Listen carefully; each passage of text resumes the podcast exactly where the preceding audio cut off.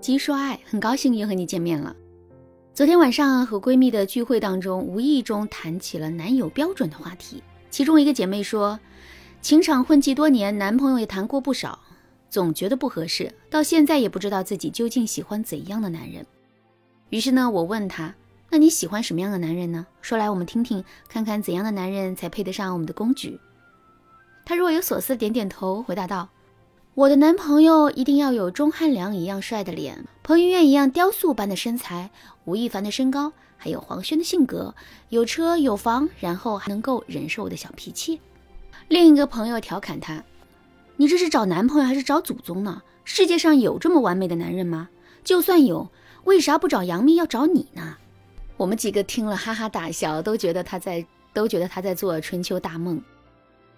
身为情感咨询师的我，却在这样的戏虐中看到了背后深藏的问题。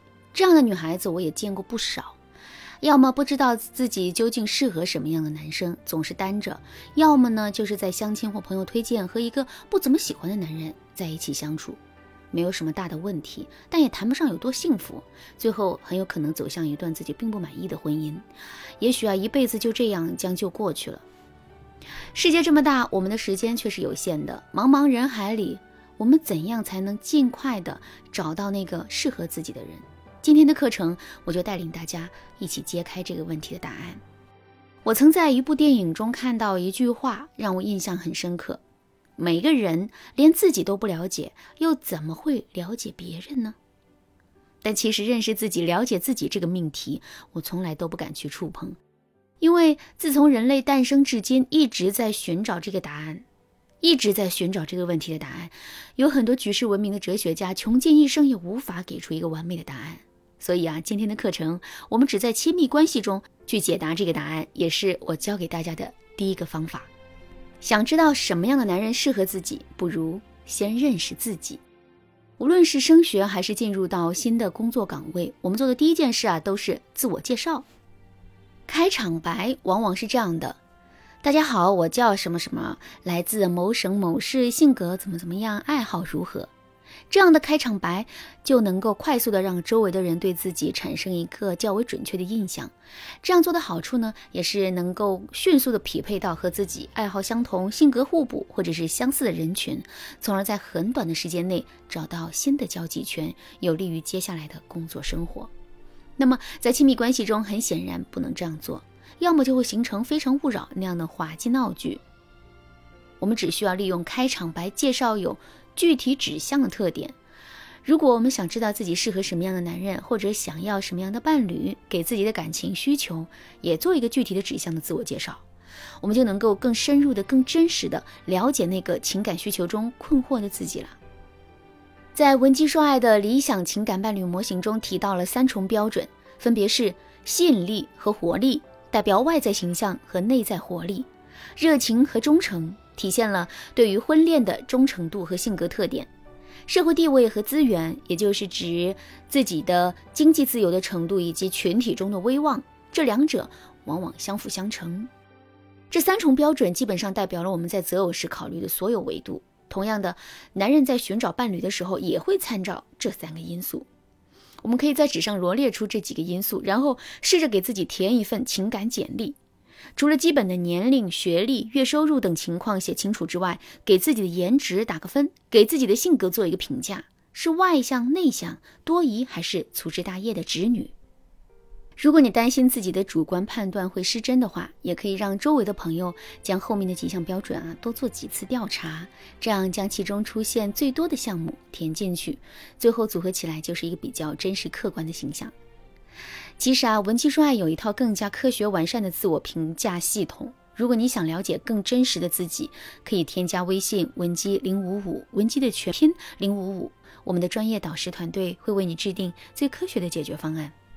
当完成这项感情简历后，有的姑娘可能会感到被冒犯了，觉得自己好像变成了一个商品，待价而沽。没错，我们这项简历实际上就是在把我们的价值具体化。因为亲密关系中最重要的原则就是等价原则，用古人的话就是门当户对。因为更加相近的生活背景、社会地位等等，能够让双方产生更多的共鸣，更容易发展成为稳定的亲密关系。相反，现在有太多的小姑娘被童话故事和偶像剧中的狗血爱情影响了，认为灰姑娘和袁湘琴的爱情故事也能够在自己身上重演。大家还记得初代的网红凤姐吗？当年一纸征婚广告让她成为全国人的笑柄，非北大清华毕业生不嫁。抛开博眼球的目的性，这就是典型的对自己认知产生偏差，提出了不切实际的目标。直到今天也没有看到凤姐结婚的消息。所以呀，冒犯自己就是为了不被别人冒犯。好，第二点，世界上没有完美的男人，面面俱到不可能。完成自己的情感简历之后，我们就可以根据自己的简历再填写一份自己的理想男友简历。和填写自己的简历不同，我们需要在这些类别中标记出我们最在乎的。比如说，你希望自己将来的孩子能够长得高，那么伴侣的身高就是你比较看重的因素；或者你非常厌恶家庭暴力，那就对男人温和的性格要求更重视一点。像这样选择出三项就可以了。那你一定会问，为什么我们要这样做呢？我先来给大家讲个故事。一次相亲会中，一个女人进去之后，发现了两扇门，一扇门上写着“帅气”，一扇门上写着“一般”。他就开了帅气的门后，发现后面还有两道门，高收入 vs 收入普通。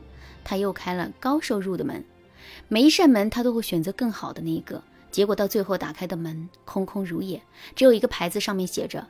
什么都想要的人，结果只会什么也得不到，就是这个道理。